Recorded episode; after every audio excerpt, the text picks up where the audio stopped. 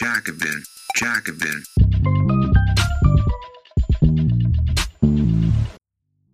Bevor die neue Episode startet, vielen Dank für die vielen Spenden, die wir in den letzten Tagen von euch bekommen haben. Jede regelmäßige Spende hilft und ermöglicht uns, solch kostenlose Formate wie diesen Podcast dauerhaft zu produzieren.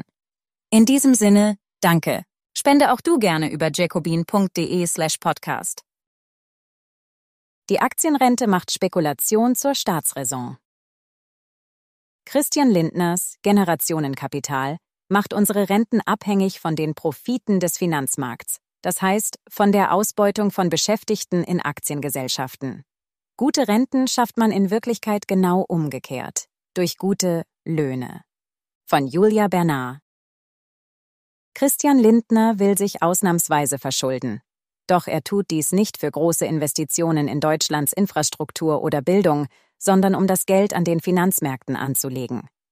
Es geht um das nun beschlossene Generationenkapital, mit dem Lindner die leeren deutschen Rentenkassen wieder stärker befüllen möchte. Jährlich sollen zunächst 12 Milliarden Euro durch einen staatlichen Fonds an den Finanzmärkten angelegt werden, also in Aktien, aber auch in illiquiden Anlagen wie Unternehmen oder Immobilien. Die Rendite soll den Staat bei der Bezuschussung der Rente entlasten. Die 12 Milliarden Euro an Spekulationsgeld für die Aktienrente sind nun da, auch wenn es wegen der Schuldenbremse, ironischerweise einem anderen Lieblingsinstrument der FDP, länger gedauert hatte. Lindners Hauptargument bei der ganzen Sache. Die Rentenkassen sind leer, weil die Gesellschaft altert. Daher muss das aktuelle System, in dem Junge für Alte zahlen, durch neue Geldströme unterstützt werden. Denn das derzeitige Konzept basiert darauf, dass heute Arbeitende für diejenigen bezahlen, die im Ruhestand sind. Die Aktienrente soll diesem Modell quasi eine Finanzspritze verpassen. Neben einer schrittweisen Erhöhung des Fonds auf 200 Milliarden Euro bis 2035 kann Lindner sich auch vorstellen, Beteiligungen des deutschen Staates an Unternehmen, wie etwa der Deutschen Bahn, in den Fonds zu überführen. In der Folge würden Tickets der Deutschen Bahn teurer werden, weil das Unternehmen im Rentenfonds einem größeren Profitzwang unterlege. Neben dem Fonds soll auch der gesetzlichen Rentenversicherung ermöglicht werden, ihre Reserven auf dem Kapitalmarkt anzulegen. Staatliche Geldtöpfe sollen also auf den Finanzmarkt umgeleitet werden. Doch das hätte immense Nebenwirkungen weit über Bahntickets hinaus. Risiken und Nebenwirkungen nach Lindners Konzept soll die Aktienrente vom Kenfo verwaltet werden, dem öffentlichen Fonds, der bisher vor allem damit betraut war, die Entsorgung von Atommüll zu finanzieren. Nun soll sich dieser Fonds auch um unsere Rentenbeiträge kümmern. Aktuell hat er das Ziel, zu 30 Prozent in Private Equity, Private Debt und Infrastruktur zu investieren. Private Equity bezeichnet den Bereich der Finanzbranche, der Unternehmen aufkauft und umstrukturiert, um sie dann profitbringend weiter zu betreiben oder weiter zu verkaufen, meist an den nächsten Finanzhai. Kurz gesagt, der Fonds soll für unsere Renten am Finanzmarkt spekulieren. Doch solche Spekulation hat fatale gesellschaftliche Folgen. Was Lindner als fortschrittliches Zukunftsprojekt darstellt, bedeutet für viele Beschäftigte in den gehandelten Unternehmen schon heute vor allem Personaleinsparungen, Lohneinbußen und erschwerte Arbeitsbedingungen. Denn wer Private Equity sagt, spricht eigentlich von radikaler Profitmaximierung auf Kosten von Arbeitsbedingungen, Löhnen und Servicequalität, ob nun im Bereich der Pflege oder des Wohnens. Eine Studie der Hans-Böckler-Stiftung zeigt, dass Unternehmen im Besitz von Private Equity Firmen verglichen mit anderen Unternehmen nach vier Jahren 12,8 Prozent weniger Beschäftigte haben und 15 Prozent weniger für Personal ausgeben also vor allem weniger Lohn zahlen.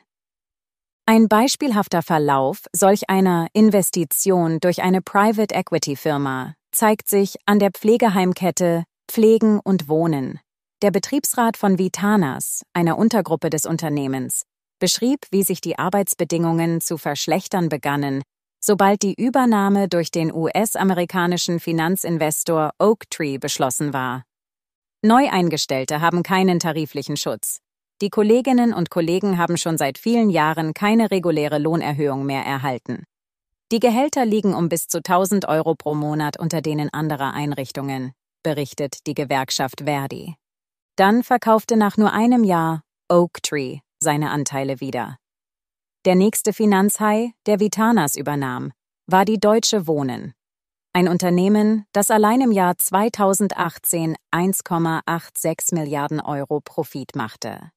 Die Deutsche Wohnen, die vor allem dafür bekannt ist, Menschen in maroden Wohnungen mit hohen Mieten auszubeuten, presst auch den Gesundheitssektor aus. Für die Beschäftigten und Bewohnenden im Pflegeheim bedeutete diese Übernahme vor allem eins. Krasse Unsicherheiten zum Zweck kurzfristiger Profitmaximierung immer neuer Spekulantinnen und Spekulanten. Die Aktienrente wird dieses Casinospiel mit unseren Arbeitsplätzen weiter anheizen. Auch hinter aktuellen Übernahmen im deutschen Gesundheitssektor stehen jetzt schon oft Pensionsfonds. Etwa die Corian-Gruppe, die von französischen Versicherungen und einem kanadischen Rentenfonds getragen wird. Verdi beschreibt die Aktivitäten der Corian-Gruppe folgendermaßen. Durch diverse Übernahmen, zuletzt erwarb Corian 2016 den Pflegeheimbetreiber Casa Reha von der Beteiligungsgesellschaft HG Capital, versechsfachte die Gruppe ihren Umsatz binnen zehn Jahren auf rund drei Milliarden Euro. 2021 sollen es schon 3,8 Milliarden sein. Im Interview mit der Branchenzeitschrift Care Invest betont Corian-Chef Ralf Stiller zwar, Angesichts des Fachkräftebedarfs wolle man der attraktivste Arbeitgeber der Branche werden. Doch schon im nächsten Satz fordert er, die Fachkraftquote von 50 Prozent in Pflegeheimen aufzuweichen. Also die Personalkosten durch den Einsatz schlechter qualifizierter Kräfte zu senken, was den Druck auf alle Beschäftigten erhöhen würde. Schon bald könnte die Korean-Gruppe solche Aktivitäten auch im Namen des deutschen Generationenkapitals durchführen. Ein Deal auf Kosten der Beschäftigten. Lindner verschweigt beim Thema Aktienrente, dass die Profite, die am Finanzmarkt abgestaubt werden, nicht vom Himmel fallen. Sie ergeben sich daraus, dass Beschäftigte entlassen, Tarifverträge aufgeweicht, Löhne gesenkt und auch die Bedingungen für Patientinnen und Patienten im Gesundheitssektor oder von Mietenden auf dem Wohnungsmarkt verschlechtert werden. Lohnabhängige müssen dann doppelt hart arbeiten für den Profit des Unternehmens und für den Profit der Spekulierenden. Die Aktienrente bildet einen Teufelskreis. Ob sie später unsere Renten auszahlen kann, hängt dann auch davon ab, wie viel Profit Energie, Wohnungs- oder Krankenhauskonzerne machen. Indem die Bundesregierung eine sozialstaatliche Leistung finanzialisiert, liefert sie den Spekulierenden dann auch eine neue Rechtfertigung für ihre Profitmaximierung. Sie machen dann nicht mehr nur für sich selbst oder das Unternehmen Profite, sondern für die Rente deutscher Bürgerinnen und Bürger. Profite zu erhöhen wird zur Staatsräson. Startschuss für die Anlegergesellschaft. Lindner sieht das Generationenkapital als den Startschuss für die Finanzialisierung in Deutschland. Der Staat sendet damit ein deutliches Signal an die Menschen. Der Aktienmarkt ist keine unverantwortbare, gefährliche Spekulation. Man kann ihn privat nutzen, wenn der Staat das auch macht. Auch der grüne Finanzminister Baden-Württembergs, Daniel Bayers, ruft Bürgerinnen und Bürger zum Börsengang für die Rente auf. Die Aktienrente soll den Anfang einer deutschen Anlegergesellschaft bilden. Laut beiden Politikern liegt die soziale Ungleichheit in Deutschland einfach nur an der fehlenden Finanzbildung der Massen. Die Auswirkungen der Finanzmärkte auf das Leben der Menschen blenden sie aus. Zudem ist zu befürchten, dass das Generationenkapital in Zukunft noch zu einer richtigen Aktienrente ausgeweitet wird. Denn das jetzt verabschiedete Modell ist nur eine abgeschwächte Form des FDP-Vorschlags. Der FDP schwebt nämlich vor, dass zukünftig unsere Rentenbeiträge direkt an den Finanzmarkt fließen sollen. Hinzu kommt, dass die gesamte Maßnahme für das Ziel voller Rentenkassen komplett ineffizient ist. Der DGB erklärt, dass die Aktienrente die Rentenkasse kaum befüllen wird. Um auch nur minimale Entlastungen bei Beitragszahlenden zu erzielen, müssten zwischen 308 und 550 Milliarden bis zum Jahr 2038 ins Generationenkapital fließen. Und selbst dann wären die Entlastungen für Rentenbeitragszahlende minimal. Es ist sehr wahrscheinlich, dass die FDP alles dafür tun wird, immense Summen öffentlichen Geldes aus dem Fonds oder später am liebsten direkt aus den Rentenbeiträgen auf die Finanzmärkte zu leiten. Auch der geringfügige Widerstand der Grünen, vor allem aufgrund verfassungsrechtlicher Fragen in puncto Schuldenbremse und der Unsicherheit der Erträge, dürfte Lindner kaum stoppen. Und die SPD steht ebenfalls weitgehend an Lindners Seite, wenn es darum geht, dieses Projekt aufzublasen. Gute Arbeit statt Spekulation fördern.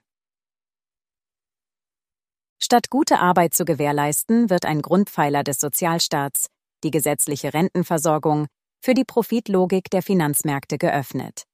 Ist die Aktienrente erst einmal eingeführt, fällt es leicht, immer mehr Geld in sie abzuleiten. Das zeigt bereits die angekündigte Erhöhung auf 200 Milliarden Euro. Auch steht zu befürchten, dass unsere Rentenbeiträge durch eine Reform in Zukunft direkt auf dem Aktienmarkt investiert werden könnten. Maßnahmen wie die Aktienrente führen dazu, dass der Staat sich von seinen Aufgaben zurückzieht und uns alle noch abhängiger vom Finanzsektor macht. Solche Politik stärkt die Finanzwirtschaft und bindet unsere Gesellschaft immer mehr an den Erfolg von Spekulationsgeschäften. Zudem befeuert sie die Ideologie, der zufolge der Staat nicht selbst die nötigen Investitionen aufbringen könne, sondern wir auf den Finanzmarkt angewiesen seien. So erhält die ohnehin schon starke Finanzmarktlobby noch mehr politische Macht.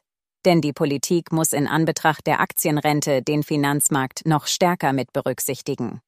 Aufgrund der Aktienrente dürfte das Ziel, gute Arbeitsbedingungen zu erhalten, in den Erwägungen deutscher Regierungen künftig stärker mit der Erhöhung der Kapitalrendite zur Erfüllung der Rentenleistung konkurrieren. Die Logik der Aktienrente ist völlig verkehrt, denn sie impliziert, man könne mit Aktienbesitz gesellschaftlichen Wohlstand fördern.